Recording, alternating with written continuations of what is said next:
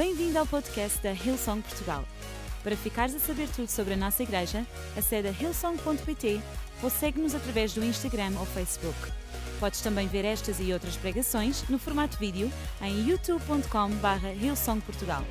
Seja bem-vindo a casa. Hoje eu queria falar convosco sobre algo um pouco sensível, mas eu acredito que as coisas sensíveis fazem parte da nossa vida, é ou não é? E muitas delas, e muitas delas, um, como é que eu vou dizer, formatam, a forma, é, formatam os nossos pensamentos, a, o nosso modo de viver. E eu acho que é importante nós falarmos sobre isso nessa manhã. E eu queria ler convosco um, algumas. Um, alguns, vamos passar por alguns capítulos do livro de João, mas eu queria falar convosco sobre uma coisa.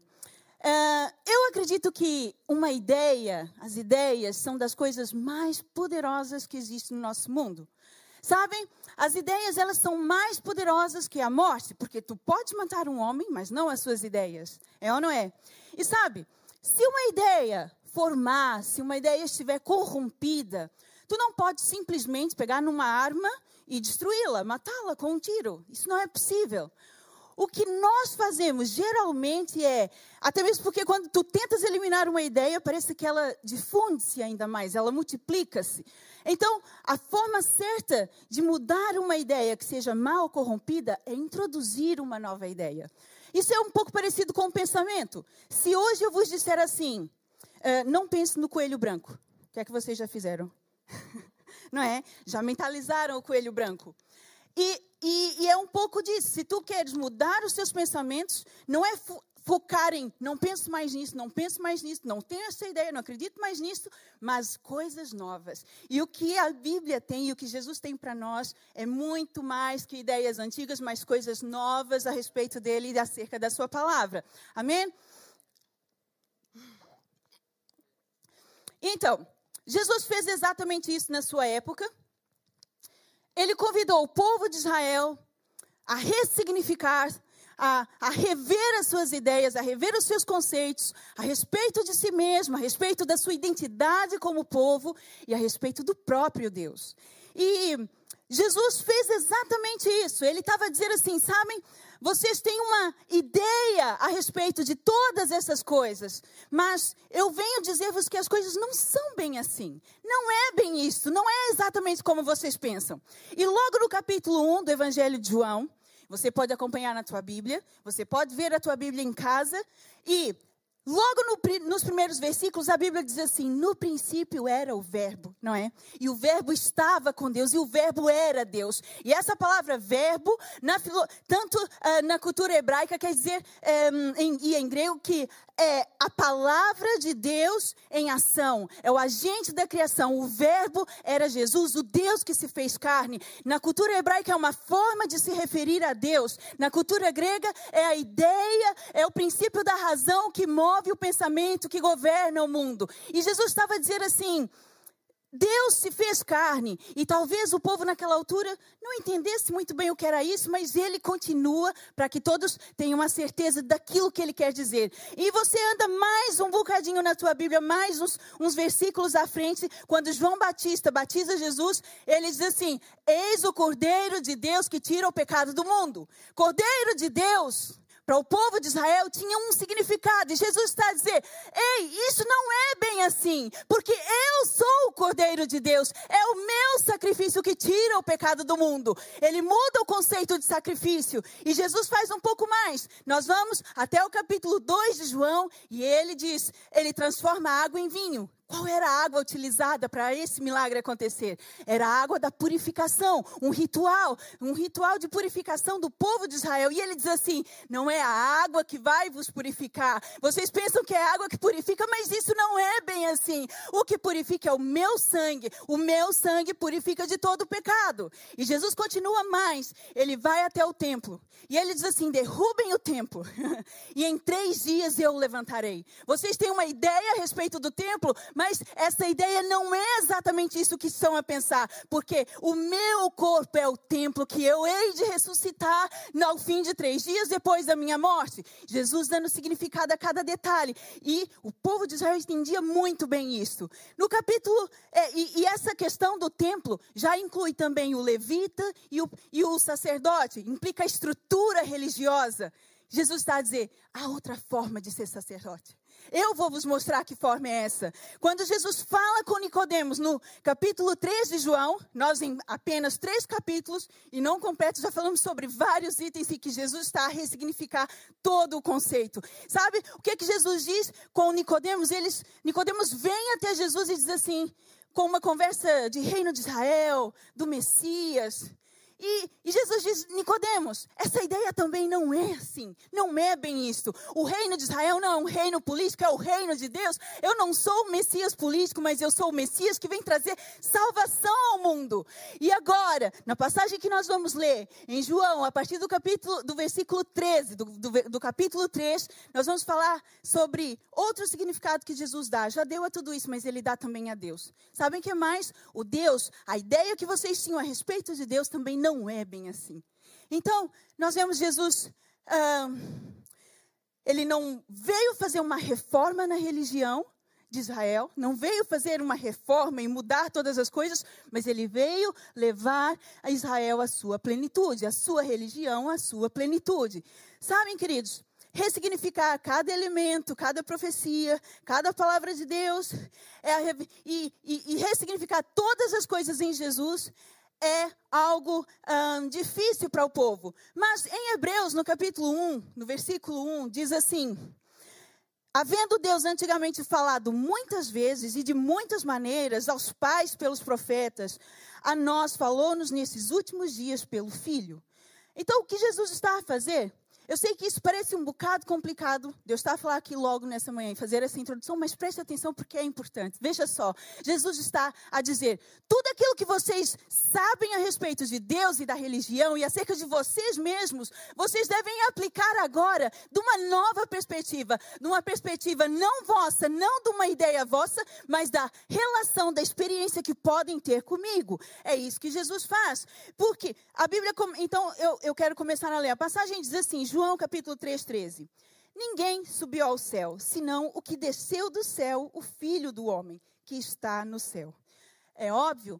Qual a melhor notícia que nós podemos ter? Aliás, qual é a melhor forma, é, a mensagem mais pura? É daquele que viu tudo em primeira mão. Não é diferente quando alguém diz assim: Eu estive lá, foi assim que aconteceu. E sabe, nós estamos a falar de Jesus que não apenas viu, mas aquele que é e sabe aquilo que está a fazer, aquilo que está a dizer. Então, eu compreendo, queridos, que para o povo de Israel foi difícil. Aliás, eles viviam séculos foram séculos de uma estrutura religiosa, foram séculos de uma lógica sendo reproduzida ano após ano, dia após dia. E eles não tinham a completa revelação de Deus, mas nós hoje aqui temos. E ele, Jesus, abala a crença do povo, ele abala o modo de vida, a sua identidade, ele abala o conceito que, de Deus que esse povo tem. E eu acredito que hoje ele quer também fazer isso conosco. Dois mil anos depois, Deus quer que nós mudemos, que nós ressignifiquemos, olhemos novamente, revejamos tudo o que nós sabemos e pensamos acerca de Deus e da forma como Ele age. Vocês estão preparados para isso? Então eu tenho nessa manhã três perguntas. Três perguntas importantes. E a primeira delas diz assim: Quem tu pensas? Eu pergunto: Quem tu pensas que Deus é? Fernando Pessoa diz assim: O universo não é uma ideia minha. A minha ideia acerca do universo é que é minha. Vocês entenderam isso? É como se, e nós podemos aplicar isso muito bem aqui. Deus não é uma ideia minha. A minha ideia que eu tenho de Deus é que é uma ideia minha. Sabem, Jesus é, sabia que o povo tinha uma certa ideia a respeito de Deus. E hoje, qual é a ideia que as pessoas têm, que tu tens a respeito de Deus? Talvez nós que estamos aqui na casa de Deus agora, não pensemos exatamente assim, mas concordem comigo, vocês vivem no mundo. As pessoas dizem, se calhar Deus existe, se calhar Deus não existe. Deus bom, Deus mau. Qual é a ideia? O que, que as pessoas pensam acerca de Deus? Deus que, é, que tem poder, Deus que não tem. Deus que é só uma ideia. Ou então, Deus milagreiro. As pessoas às vezes só se lembram de Deus. A ideia que tem de Deus é quando precisam de milagres. Ou então, Deus depois da morte, porque para agora não é preciso. Qual é a ideia que as pessoas têm acerca de Deus? Na palavra de Deus, no capítulo, no versículo 14, Jesus diz assim: ele sabia a ideia que o povo de Deus tinha respeito, um, que uh, tinha respeito do Senhor, por causa de tudo aquilo que se passou em toda a história do povo. E ele relembra um episódio que aconteceu em Números 21. Ele diz assim: E como Moisés levantou a serpente no deserto, assim importa que o filho do homem seja levantado. Então Jesus relembra e o povo sabia exatamente que história era essa. Ele relembra algo que aconteceu e um episódio que marcou, que marcou uma imagem acerca de Deus. O povo sai do Egito, é, é livre, é liberto da sua escravidão, é liberto dos seus inimigos, e o povo está no deserto prestes a conquistar a terra. E na sua peregrinação, né, que durou algum tempo. Sua, depois da saída do Egito e a sua peregrinação pelo deserto, eles reclamam da precariedade.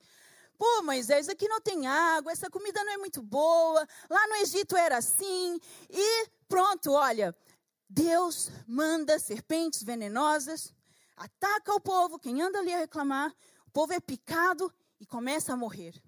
Uou! O povo é picado e começa a morrer. Deus um Deus pá, com, difícil compreender isso. Nós reclamamos e Deus manda serpentes venenosas que matam-nos. É claro que Deus propôs e, e, fez com que o povo tivesse uma solução. Deus, Moisés fez uma serpente de bronze, levantou numa, num, numa madeira, num pedaço de pau, e todo aquele que olhava para a serpente era curado. Isso o povo sabia. Mas a minha questão é: meu Deus, uh, essa imagem fica marcada, um Deus zangado, um Deus que castiga. Olha, tu fazes uma coisa, é lógica retributiva.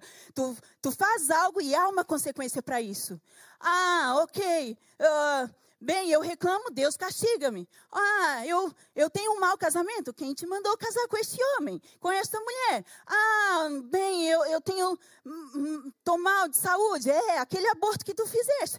É assim que se constrói uma imagem de Deus de lógica retributiva. Tu fazes e Deus castiga.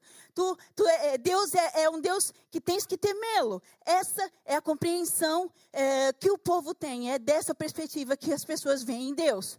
Os tempos mudaram. Nós estamos aqui quatro, cinco mil anos depois, sete mil anos depois. E quais são os pensamentos que as pessoas têm acerca de Deus? Isso mudou muito. Sejam sinceros, isso muda muito. Não é assim que as pessoas também veem Deus nessa, ainda nos dias de hoje. Ah, sei lá, no décimo ano, na primeira aula de filosofia, é algo que se fala a respeito de Deus. E é incrível como os pensamentos de pessoas, sejam elas jovens, e quanto mais velhas, um pouco mais maduras, muda-se um pouco, mas já jovens já pensam acerca de Deus e nesse conceito, porque é aquilo que as pessoas veem, é aquilo que elas experienciam, é aquilo que elas vivem. E sabem, queridos, eu acho que um, nós é, eu poderia apresentar aqui argumentos teológicos e nós poderíamos até irmos por um caminho filosófico, mas essa questão, esse assunto, ele é também um assunto muito pessoal. Vocês concordam comigo? Não tem a ver só com aquilo que eu penso uh, racionalmente acerca de Deus, mas tem a ver com aquilo que eu sinto por aquilo que eu vejo a respeito de Deus. É pessoal, sabem? Nós vivemos num mundo que é, sempre, é, cada um de nós, ou está a passar ou já passou por um sofrimento. Quem aqui nunca passou por um sofrimento? Toda a gente já passou por sofrimento ou está a passar. Embora eu não saiba exatamente aquilo que tu estás a passar agora, eu sei que todos nós passamos por tempos difíceis. Então, eu não estou aqui para julgar, nem para condenar as pessoas por aquilo que elas pensam a respeito de Deus. Sabe por quê? Eu poderia muito bem ser uma delas. Tu poderia ser uma delas. Nós poderíamos estar no povo, eh, no lugar do povo de Deus, nas pessoas que a Bíblia relata histórias e nós provavelmente faríamos exatamente o que elas fizeram, ou cometeríamos outros erros consoante a nossa personalidade e as nossas escolhas. Sabe, queridos, nós não estamos aqui para julgar. É, sabe qual é a maior dor do mundo? Qual é a maior dor do mundo? É a nossa. A maior dor do mundo é a nossa. Quando eu tenho a oportunidade de falar com as pessoas que pensam certas coisas a respeito de Deus, elas não, elas não falam apenas de lógica racional. Elas é um desabafo é um desabafo de uma, de uma dor profunda, de um sofrimento pessoal. Sabe? O que elas querem é, é, é, é, é saber por que, que aquilo que elas veem, aquilo que elas experienciam, querem contradizer aquilo que elas, sabe, contraria aquilo que elas querem até acreditar a respeito de Deus. Contraria. A, a pergunta delas é: por que que Deus permite isso? Ele não me ama o suficiente, por que Deus permite isso? A pergunta delas é: alguém vai fazer alguma coisa a respeito do que eu estou a passar? Deus vai fazer isso? Essa é a dúvida das pessoas e nós passamos por isso também. Mas sabem, é, Deus, Ele. Nós estamos à espera de respostas. Será que alguém me ouve? Deus nos ouve, queridos. Será que alguém vai fazer alguma coisa a respeito por aquilo que eu estou a passar? Deus fará. Um dia tudo cessará, todo mal cessará. Deus é aquele que nos ama, é aquele que se preocupa conosco e ele sofre muito mais, mas muito mais profundamente essa dor que nós estamos a passar. Ele sente essa dor. Ele é Deus, ele faz todas essas coisas. Sabe qual é o nosso problema? É que nós vemos, é, nós pensamos que nós estamos num castelo fechado. E Deus deixa passar alguns maus, sabe? Algumas coisas ruins que nos acontecem. É Deus que deixa passar. Mas sabe? Nós vivemos num mundo mau. Ei, o mundo é mau e a nossa vida é como um campo de batalha, onde há flechas de dor de um lado para o outro ao nosso redor a tentarem nos atingir. E sabe, durante o nosso tempo nessa terra, muitas flechas nos atingirão, algumas flechas nos atingirão. A questão é, eu acredito que se nós olharmos para aquilo que é, para Deus de uma nova perspectiva, é, não é Deus que escolhe quais são as flechas, quais são as dores, quais são os sofrimentos que vão nos atingir. Muitos nos atingirão. A maioria ele tira, ele não permite. Há coisas que Deus não permite que nos aconteça. Nós não podemos pensar que Deus escolhe o mal que nos aconteça, mas que ele muitas vezes não nos deixa acontecer todo o mal que deveria acontecer conosco. Queridos, Deus, ele, eu acredito que é, Deus pensa assim, bem, essa flecha, essa dor que vai em direto rumo ao coração dele, desse meu filho, essa eu não vou deixar porque ele não suporta essa dor. Não, sabe? Essa flecha que tenta tirar a vida dele, essa dor tão profunda, eu não vou permitir, porque o tempo dele nesse mundo, nessa terra ainda não acabou, sabe? Essa flecha que tenta tirar a fé antes que ele aceite, antes que ele receba a salvação, essa flecha não vai aceitar. Querido, se nós soubéssemos, eu acho que se nós tivéssemos a consciência dos problemas que Deus filtra nas nossas vidas, nós ficaríamos chocados. E eu não digo isso para minimizar a tua dor, o sofrimento que tu estás a passar agora, mas para que tu saibas que Deus está no controle, Deus está no comando e Ele se importa conosco mesmo em meio ao mal. Amém? Mesmo em meio ao sofrimento. Essa é a ideia que muita gente tem a respeito de Deus. Agora, segunda pergunta: quem Deus realmente é? Como Deus se revela? A Bíblia diz assim: porque Deus amou o mundo de tal maneira que Ele deu o seu Filho unigênito para que todo aquele que nele crê não pereça, mas tenha vida eterna.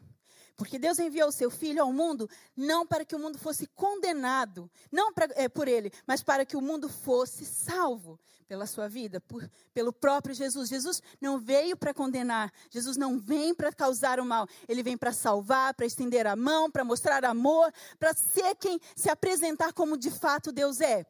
Sabe, Jesus quando esteve aqui na terra, ele dizia, ele se apresentava como Deus queria ser visto por todos. A palavra de Deus diz assim: um dia ele foi que, numa das suas, nas reuniões na sinagoga, e Jesus lê, levanta-se e lê uma passagem que está escrito em Isaías 61.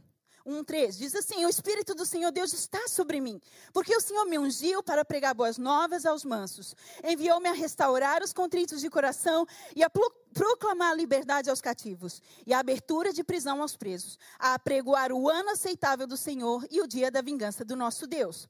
Jesus estava a ler Isaías. Isaías 61. O povo sabia exatamente, porque isso era uma profecia acerca do Messias. E o Messias era tão esperado que improvavelmente, provavelmente toda a gente saberia, conheceria esse texto.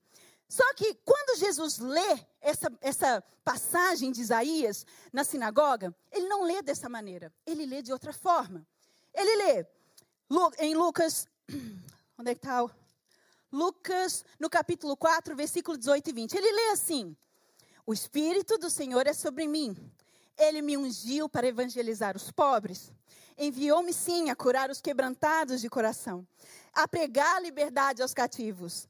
Ele e, e, trazer restauração da vista aos cegos, a pôr a liber, em liberdade os oprimidos, anunciar o ano aceitável do Senhor. E ele para. Cerrando o livro, tornando a dar o ministro, assentou-se e os olhos de todos na sinagoga estavam fitos nele. O quê? Você vai parar aí? Jesus só lê até o ano aceitável do Senhor e o dia da vingança do nosso Deus. Onde está? Esse não é o Deus que nós conhecemos. O quê? É só no dia da. da é, vai, isso, é, isso é coisa de um falso Messias, alguém que não lê e que não cumpre de toda a palavra de Deus. Onde está o dia da vingança do Senhor? Vai parar na graça, vai parar no perdão. Eles não aceitaram, porque não era aquilo que eles esperavam. Não era esse o Deus que eles conheciam. O Deus que eles conheciam fazia tudo pelo seu povo, mas tinha o dia da vingança. E Jesus não vai até aí. Jesus para e lê até o ano aceitável do Senhor, até a graça, até o perdão. Sabe? Jesus então mostra que ele, Jesus, não é assim, mas que Deus também não é assim. Apesar de tudo o que aconteceu no passado, apesar do Antigo Testamento, Deus não é assim. Deus é o Deus de graça, de perdão. O que Jesus está a dizer é: eu vim, eu não vim trazer cobras venenosas do deserto, eu não vim trazer morte até vocês, nem condenação. Eu sou a, a serpente que é levantada numa cruz e para trazer todo é, é, é salvação para todo aquele que olhar para mim e acreditar em mim, seja curado, seja salvo. Jesus não veio julgar, não veio condenar, não veio para matar, ele veio para estender a mão e trazer salvação. É isso que Jesus Jesus faz. Jesus, ele é a expressão perfeita de Deus. Ele é a verdadeira face de Yahvé. A verdade é essa, Jesus é a verdadeira face de Yahvé. Ali, ali nós podemos ver, tanto que ele diz: quem me vê a mim vê o Pai. Ele é a verdadeira face de Yahvé. Por que, queridos, que o povo não aceitou Jesus? Por que, que eles não conseguiram identificar a pessoa de Deus em Jesus? Por que, que não conseguiram ver que Jesus era Deus em pessoa ali no meio deles? Por que não? Eles que conheciam tão bem o seu Deus. Por que não? Porque eu penso que as pessoas tinham uma ideia a respeito de Deus, é, a respeito do Messias. E Jesus não correspondeu a essa ideia.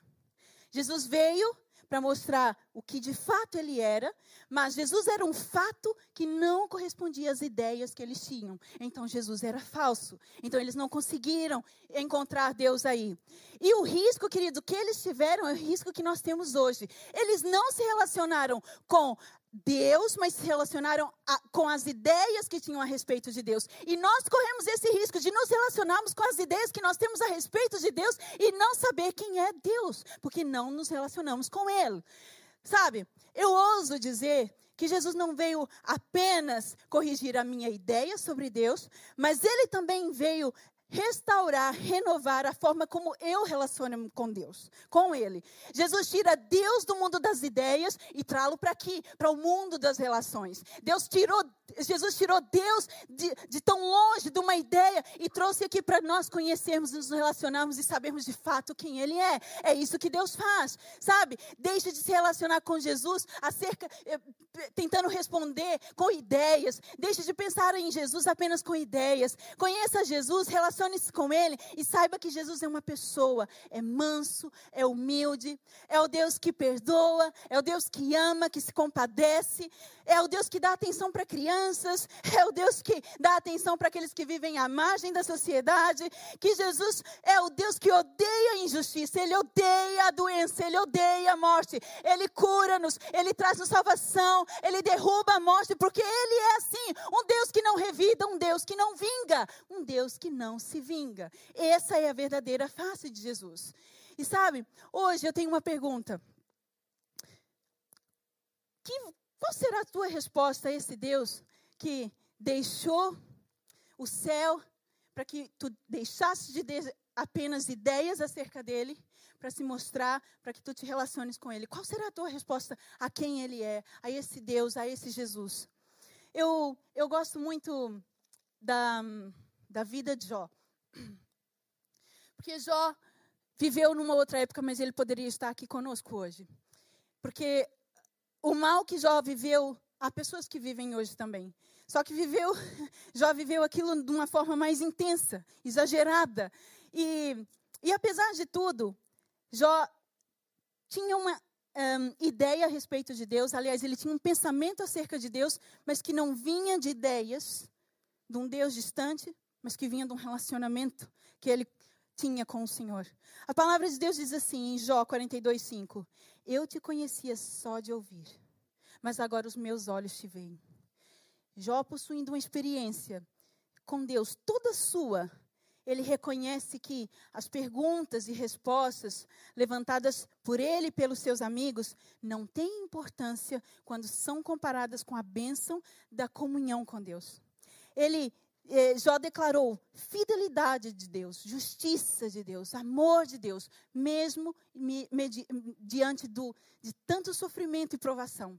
É isso que Jó fez. Sabem, eu, tu hoje, eu, tu, nós podemos declarar que mesmo que, eu, que nós não tenhamos todas as respostas e não compreendamos o porquê do nosso sofrimento, Deus é fiel e Ele será fiel. Deus é conosco e Ele nos ama. Não importa aquilo que aconteça, essa é a nossa convicção. Mas eu oro, eu oro para que a Sabe, eu oro para que a tua espiritualidade atinja um ponto em que não importa exatamente qual é a parte da herança que Deus tem para nós, qual é o quinhão que Deus determinou para nós. Eu oro para que hoje seja esse quinhão bom ou mal, tu aceites por causa da tua crença que Deus é fiel, que Deus é justo, que Deus te ama-nos. Essa é a nossa, esse deve ser o nosso coração. Não é aceitar apesar de, é eu aceito porque eu tenho convicção de quem Deus é e que Ele ama. Sabe, queridos, hoje Deus revela sua face em Jesus. Deus se revela. Ele é a verdade. Jesus é a verdadeira face de Deus. Embora os nossos olhos vejam muitas coisas, embora nós não tenhamos respostas para tudo, há muitas dúvidas que crescem no nosso coração. E olha, eu não estou a dizer isso por causa do Covid.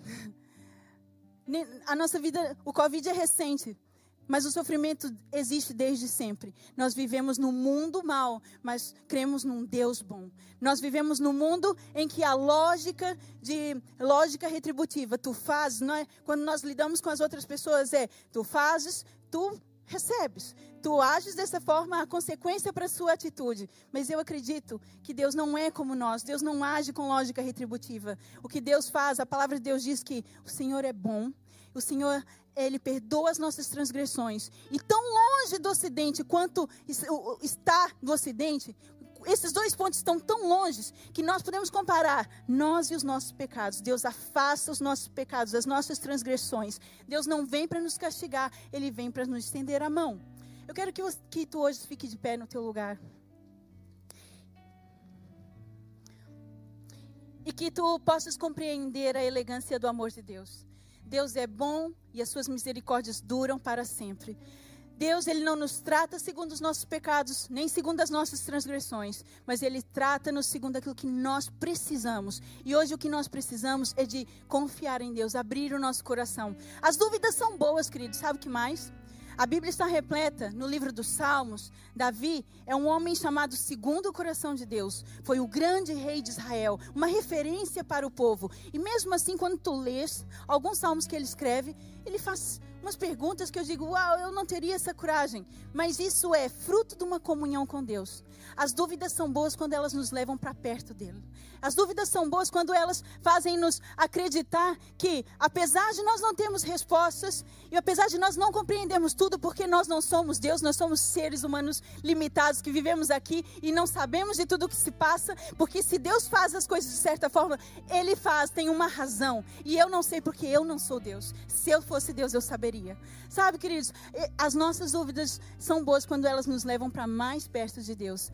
Não é mal que tu tenhas dúvidas hoje, mas acredite, mesmo que tu não tenhas as respostas, mesmo que tu não compreendas totalmente, Deus, tu podes confiar na palavra de Deus, naquilo que Deus é. Não veja a tua vida como uma vida que Deus escolhe, o mal que tu passas, o, o sofrimento que te é causado. Não veja a tua vida dessa forma. Veja nos livramentos incontáveis que tu nem sequer fazes ideia daquilo que Deus te livra, daquilo que Deus guarda. Tu, tu nem fazes ideia do, daquilo que é que nós merecíamos, que tu merecias, que eu merecia pelos meus erros, pelo mal que é no mundo, pelo diabo que tenta as nossas vidas. E Deus, mesmo assim, ameniza todas essas coisas e nos dá a hipótese de sermos restaurados e seguir em frente e continuar e ter forças, mesmo que nós caiamos, Ele dá-nos a hipótese de levantar e confiar. Queridos, Deus é a nossa força, Ele é o nosso Senhor, Ele é nosso refúgio. E hoje eu, eu convido-te a, a relacionar-se com Deus e não com a ideia que tu tens a respeito dele. Sabe quem é Deus? Se tu queres conhecer a Deus, conheça Jesus. Se tu queres hoje mudar a ideia que tu tens a respeito de Deus, conheça Jesus. Eu quero que hoje tu penses que ninguém aqui eu, né, sou eu que estou a falar sobre isso.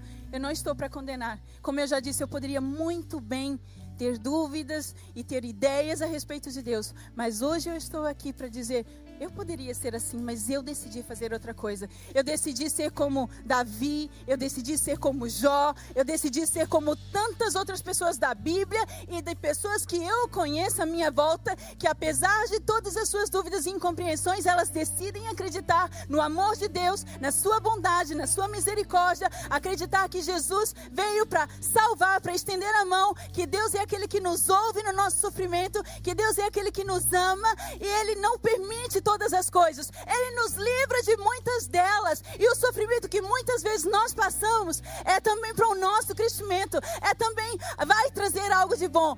Eu, eu convido que hoje tu possa chegar a esse nível, amém? A esse ponto na tua espiritualidade. Feche os teus olhos. E eu quero orar por todos aqui na sala. Deus, eu sei que nem sempre é fácil, Pai. Eu sei que mesmo nós que proclamamos a verdade, que acreditamos no teu nome, e mais que isso, Deus, nós que te amamos tanto, mesmo nos nossos momentos de dúvidas, faça-nos, Deus, acreditar em ti e a seguir, a chegar-se mais perto, mais perto da verdade, mais perto do teu amor, mais perto de quem tu és, mais perto de Jesus. Pai, que o nosso coração hoje faça faça se queimar pelo fogo de paixão por ti e acreditar, Deus, que o teu amor é tão maior que o nosso.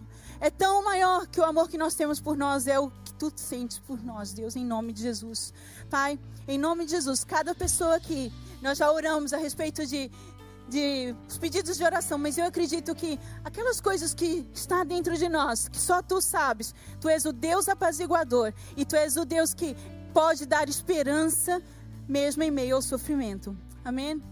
Queridos, eu quero perguntar se há alguém aqui hoje que não conhece a Jesus, que nesses dias tem se relacionado apenas com ideias a respeito de Deus. Toda a gente está com os olhos fechados aqui na sala. Se tu és uma dessas pessoas e hoje tu queres deixar de ver Deus, deixar de, de querer conhecer a Deus e argumentar apenas com lógica racional, com argumentos filosóficos ou teo, teológicos, mas se hoje tu queres ter relacionamento com Deus e saber de fato quem é a pessoa de Jesus, eu queria que tu na sala levantasses a tua mão. Não está ninguém a ver. Tu aí em casa também. Se tu hoje, se essa palavra falou contigo, se tu estás em sofrimento e tu tens ideias acerca de Deus, mas hoje tu queres mudar porque tu acreditas, tens esperança e queres que algo mude na tua vida, eu quero que tu aí, nas nossas várias plataformas digitais, colocasse um emoji com a mão aberta. E a nossa equipe vai entrar em contato convosco. Coloca um emoji com a mão aberta. Hoje nós estamos aqui, eu não estou aqui querendo um, advogar a causa de Deus, mas eu estou aqui querendo passar aquilo que eu acredito, é a nossa crença, essa é a nossa fé, essa é a minha esperança. E essa é a esperança que pode ser dada a cada um de nós. Então, se tu hoje aqui, aqui na sala ou em casa, onde quer que tu estejas, quer aceitar a Jesus, quer conhecer mais de Jesus e relacionar-se com Ele, levante a sua mão agora. Nós temos toda a gente com os olhos fechados. Amém. Repita comigo essa oração. Querido Jesus, muito obrigada. Muito obrigado. Porque tu não és apenas uma ideia. Tu não és apenas uma ideia. Tu és uma pessoa. Tu és uma pessoa. A pessoa de Deus revelada a mim. E eu acredito na tua morte. Eu acredito na tua ressurreição. Eu acredito que há salvação vinda de ti. E hoje eu entrego a minha vida para que tu enchas o meu coração de esperança, de fé, de uh, certezas acerca do teu amor e do teu poder, mesmo em meio ao meu sofrimento. Essa é a minha oração hoje. Amém. Amém, queridos.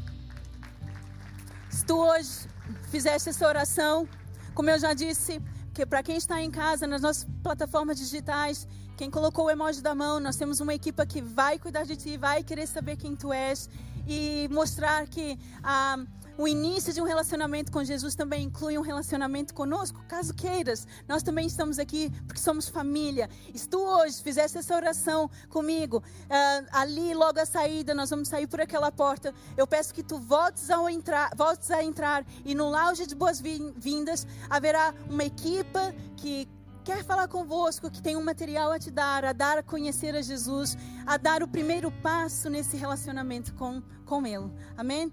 Então, espero que a palavra tenha falado convosco. É um tema sensível, mas é um tema que, pá, sendo honestos, todo mundo passa por isso. Não vamos deixar que as nossas dúvidas nos afastem de Deus. As nossas dúvidas, elas servem para fazer-nos avançar e crer em Deus e saber que Ele é o nosso Pai. Ele não é um Deus, não é apenas Senhor, não é apenas Salvador, mas é Deus que está conosco, que se importa, que nos ama. Amém? Amém.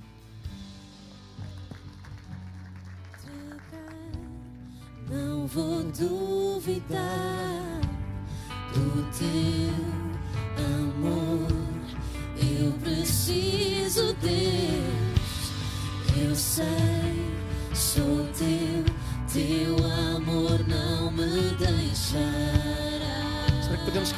mais uma vez? Teu amor não me deixa, vou me entregar. Não vou duvidar do teu preciso, Deus, eu sei, sou teu, teu amor não me deixarás. Vamos aumentar a intensidade da nossa voz e vamos dizer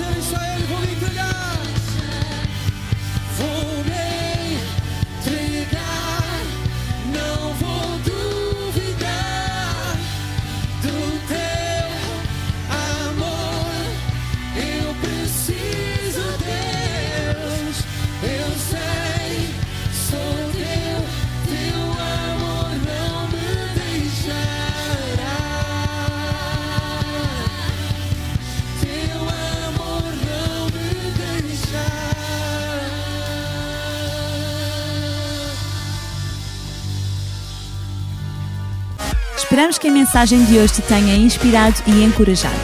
Se tomaste a decisão de seguir Jesus pela primeira vez, acede a hillsong.pt Jesus para dar o teu próximo passo. Relembramos que podes seguir-nos no Facebook e Instagram para saber tudo o que se passa na vida da nossa igreja. O melhor ainda está por vir.